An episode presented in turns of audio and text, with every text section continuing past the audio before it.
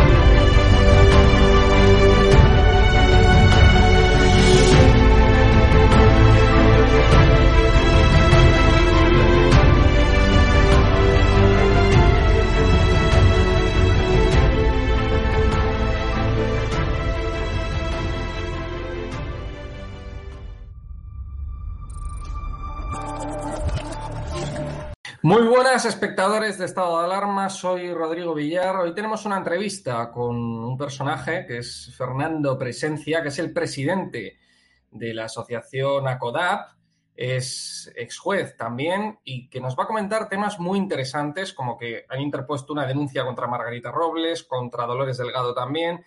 Entonces, eh, nos va a explicar un poco eh, los entresijos y las corruptelas ¿no? que se mueven alrededor de algunos ámbitos de no solamente de la justicia, sino también de la política. Así que nada, sin más preámbulo, voy a, darle la bienvenida a nuestro invitado, que es Fernando Presencia, y que él nos explique, ¿no? Que nos explique, pues, por qué se interpuso una denuncia contra Margarita Robles, contra Dolores Delgado también, que parece que, pues, su puesto ahí, eh, su nombramiento, ¿no? Eh, pues eh, es un poco turbio. Entonces, bueno, que nos lo, que nos lo, que nos lo explique. Voy a darle la bienvenida. Fernando, ¿qué tal? Bienvenido a Estado de Alarma. Vale, pues muchas gracias. Gracias por haberme invitado. Bueno, ya he escuchado. Dime. Sí, sí, bueno, coméntanos primero, haznos una introducción así un poco mm, eh, sobre tu asociación que presides, SACODAP, ¿no? Y, y, bueno, y coméntanos también el tema de la denuncia Margarita Robles y demás, ¿no? Que es muy interesante. Mira, yo, bueno, quería corregirte brevemente. Yo sigo siendo juez, que ese es el problema que tienen mis compañeros de carrera, ¿no? Eh, según el Boletín Oficial del Estado, sigo siendo juez. A mí nunca se me cesó, ni tampoco se publicó en el BOE un cese que nunca se acordó, ¿no? Y, entre otras cosas, porque el rey no quiso firmar ese, ese cese tampoco. Y así están las cosas. Ellos quieren expulsarme del cuerpo, mis compañeros hablo sobre todo la cúpula judicial.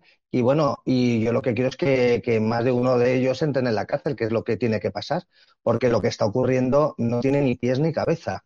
Es, es algo, mm, la primera vez en, la historia mm, de la democracia que ocurre una cosa semejante, ¿no?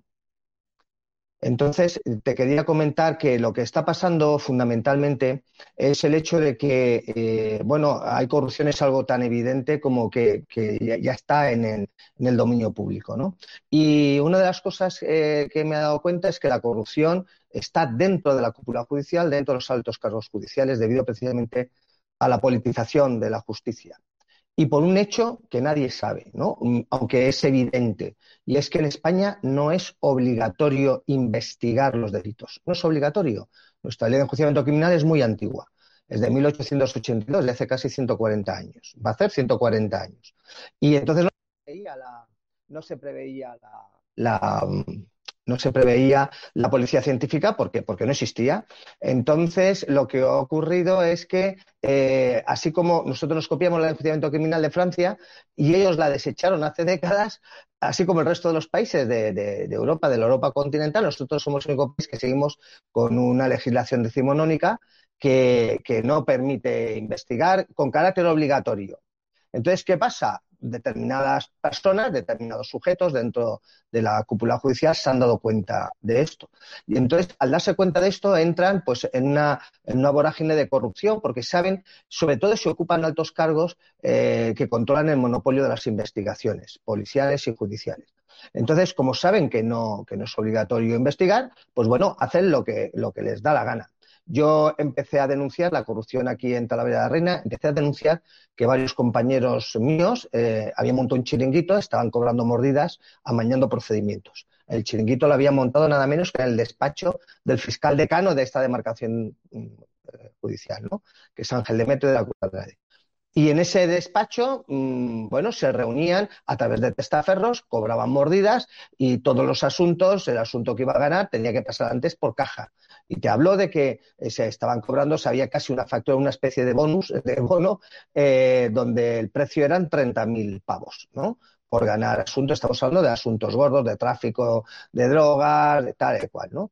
Entonces, eh, en, ese, en ese tinglao estaba el fiscal, está el fiscal decano de, Talavera de la Reina y eh, a través de testaferros el marido de la, de la, única jueza de lo penal que hay en Talavera de la Reina, ya no es jueza de lo penal, es juez de lo social, su marido pues se dedicaba a morder, eh, a cobrar mordidas que luego repartía entre, entre varios otros jueces, ¿no?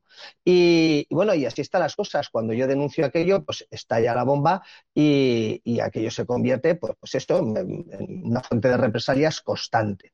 Esas represalias se han hecho que a mí, eh, bueno, seis querellas, 20 expedientes disciplinarios, se me ha detenido tres veces Hoy lo hemos publicado, hoy se ha acordado mi segunda prisión, eh, me acuerdo de la prisión y luego, y luego la suspenden. Hoy es la segunda vez que sucede eso, me han vuelto a acordar la suspensión y luego la suspenden. Entonces, a partir de ahí me vi la obligación de constituir una, asociación, sobre todo a la espera de la entrada eh, de en vigor de la directiva. Entró en vigor en el 2019, en diciembre, y ahora es de plena aplicación el pasado 17 de diciembre. Con lo cual, ya no solamente los derechos fundamentales que recoge, porque esta directiva, fijaros lo que dice, lo que dice ahora es que denunciar corrupción es un derecho fundamental. Y, bueno, y prevé las construcciones de los buzones de, denuncia. Y ACODAP se ha convertido en un buzón de denuncias. Y a través de ese buzón de denuncias, bueno, todas las denuncias que tú has mencionado, la de Margarita Robles, mm, no hemos denunciado a la Fiscal General del Estado, lo que hemos denunciado es los magistrados que intervinieron en el amaño del juicio en que se convirtió eh, su nombramiento, la revisión de su nombramiento, ¿no? Porque uno de los magistrados, uno de los magistrados que entendió de ese juicio... lo que decías, eh, discúlpame, sí, lo que decías, ACODAP es el único buzón de denuncias legal en España desde el 17 de diciembre, ¿no? Eso, sí, es lo que, me comparo, claro, me, me comparo... cumplimiento a la normativa europea, eh, sí, claro, yo me comparo con los buzones que hay ahora en la administración. Me refiero, por ejemplo, al buzón de denuncias del Consejo General del Poder Judicial. Ese buzón ya es ilegal. ¿Por qué? Porque no admite la denuncia anónima. Fíjate que todas las represalias me vienen a mí por acoger una denuncia anónima. Como entonces no estaba permitido, em, en el reglamento de quejas y denuncias del Consejo no estaba permitido las denuncias anónimas, yo no tuve más remedio que personalizarla en mí.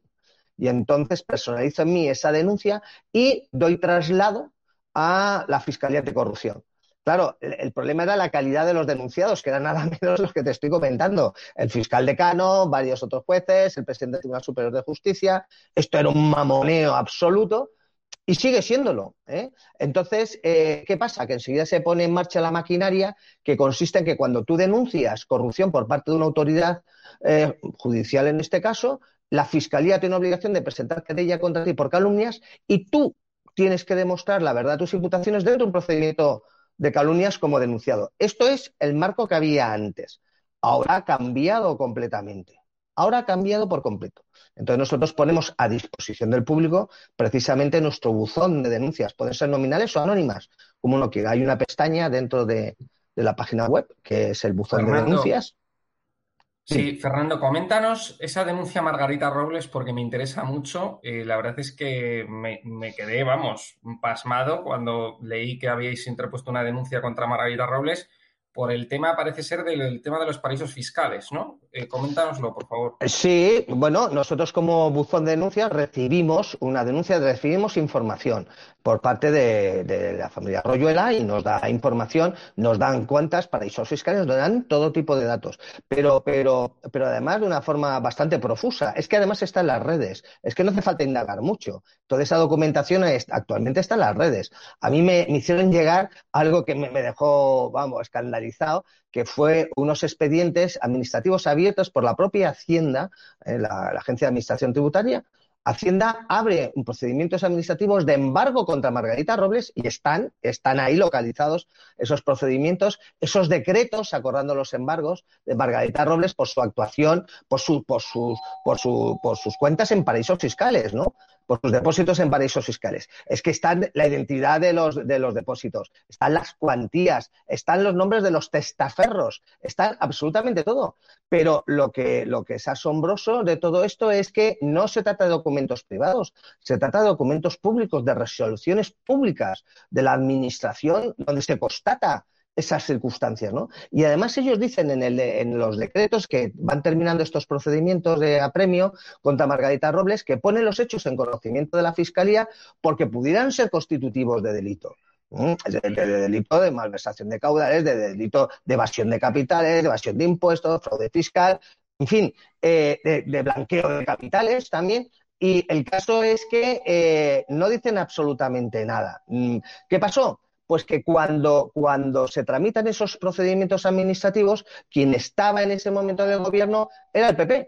Pero cuando terminan los procedimientos administrativos y se pone en conocimiento de la Fiscalía, quien vuelva a estar en el gobierno es el PSOE. Y se paralizan. Y se paralizan completamente, ¿no? Entonces, eh, eso lo hemos denunciado, lo hemos denunciado ante la UDEF, lo hemos denunciado en varias ocasiones ante, ante la propia Fiscalía, lo hemos denunciado también ante la, ante la Audiencia Nacional. Y en eso estamos ahora, ¿no? Eh, la Fiscalía se ha quitado el asunto de encima, la UDEF se lo pasó a la Fiscalía, la Fiscalía se lo vuelve a quitar el asunto de encima y ahora estamos en ciernes de que se investigue eh, por la Audiencia Nacional, de que nos digan qué van a hacer con todo esto, ¿no? Sobre lo del el tema de Dolores Delgado y demás, eh, bueno, y aparte de lo que acabas de comentar de Margarita Robles, ¿Tenéis algún otro procedimiento legal en el tintero que a lo mejor vaya a salir en los próximos meses eh, que nos puedas a lo mejor adelantar? Bueno, eh, perdonad el ruido que tengo aquí. Se, oye, ¿no? Perdonad. Bueno, vamos. sí. Bueno, eh, mira, ahora en este momento el asunto está bastante tenso. ¿Por qué? Pues porque, claro, con ocasión de lo de Dolores Delgado y su nombramiento ha salido a la palestra la posible comisión de un delito por parte de un magistrado en concreto de la sección cuarta, que fue la que conoció de la impugnación de su nombramiento. Este magistrado es eh, este, Lucas Murillo de la Cueva, ¿no? Pablo Lucas Murillo de la Cueva. Bueno, ¿qué pasa con este magistrado? Este magistrado, su hermano Enrique Lucas Murillo de la Cueva, es vocal del Consejo General del Poder Judicial. Y es además uno de los vocales que eh, mm, votó a favor de, a favor del nombramiento de Dolores Delgado. Eh, sabes que eh, en el pleno, que fue quien votó, el pleno del Consejo General, fueron 11 votos contra 10. Uno de esos 11 votos fue precisamente el de Enrique Lucas, Murillo de la Cueva, ¿no?